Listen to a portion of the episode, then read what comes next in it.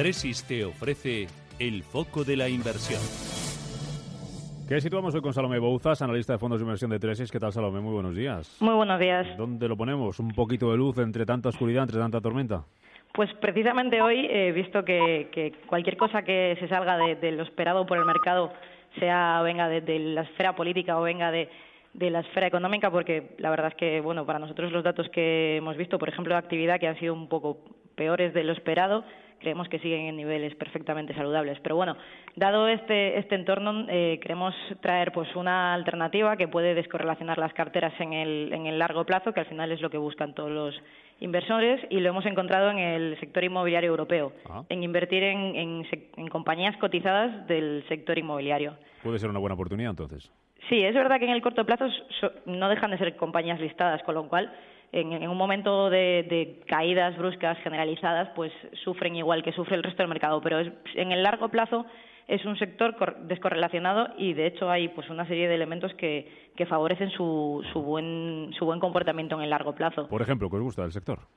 Sí, a ver, eh, nosotros eh, preferimos invertir a través de fondos de inversión porque el sector es súper amplio. Entonces, eh, es muy importante elegir entre subsectores, pues logística, residencial, oficinas, retail a través de, mm, centros comerciales y, la variedad de, países en Europa también es muy amplia. Entonces, invertir en el activo a través de un fondo de inversión nos, nos permite eh, em, entrar en cualquiera de, estas, de estos subsectores. Eh, por poner un ejemplo, pues eh, en, España el, el, sector oficinas pues es bastante eh, atractivo. Sin embargo, el, residencial no lo es tanto porque todavía consideran los, los, especialistas en el campo que hay una gran cantidad de suelo que se puede urbanizar, con lo cual eh, no sería en, el, en, la parte de construcción, quiero decir, una, una buena idea. Sí, sin embargo, pues una, una compañía que se dedique a comprar para alquilar sí que, sí que sería algo más positivo. El residencial en Bélgica, en Francia, son países que gustan mucho, por ejemplo.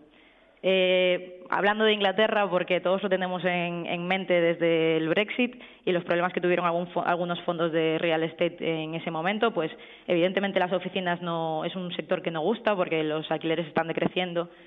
Hay empresas que están mm, yéndose de, Londres particularmente, entonces pues es un, subsector que no gusta. Sin embargo, las residencias de estudiantes eh, ven una buena tendencia estructural, creen que es un, un, sector de, que percibe flujos estables, eh, estudiantes va a haber siempre.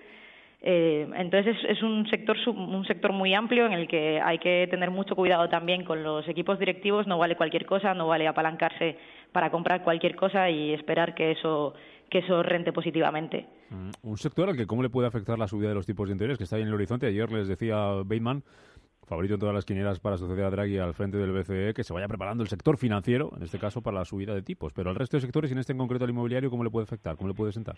Pues la verdad es que es un sector que tradicionalmente la gente ha tenido este miedo con, la subida de tipos, pero actualmente hay una diferencia bastante grande entre el tipo al que se financian eh, las compañías estilo Socimis en España o Reds eh, en el resto de Europa eh, entre la que se financian para comprar activos y, el, dividendo percibido por, esos activos o el cobro del alquiler.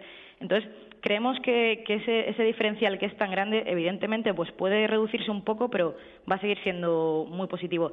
Y además, otro, otro factor que vemos es que la cantidad de dinero que se les presta a este tipo de compañías para con respecto al, valor del, subyacente que van a comprar eh, actualmente pues es en Europa cerca del 40% ese eh, ese ese ratio debería reducirse un poco entonces el, digamos la deuda que tendrán que pagar será más pequeña también porque el, préstamo será más bajo entonces sí que pueden tener un pequeño efecto negativo porque se disminuye digamos esa rentabilidad que van a sacar que es la diferencia repito entre el tipo al que se financian para comprar y el, dividendo que perciben en concepto de alquiler, pero tampoco, tampoco es muy elevado.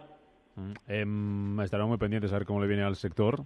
Y de momento oportunidad, sector inmobiliario europeo, con alguna miradita también a, al sector en España. El foco lo ponemos hoy ahí dentro de esta tormenta. A ver si encontramos un poquito de oportunidad invirtiendo a través de fondos de inversión. Salomé Bouzas, analista de fondos de inversión de Tresis. Gracias, feliz fin de semana. Feliz Gracias a vosotros, buen fin de semana. Tresis te ha ofrecido el foco de la inversión.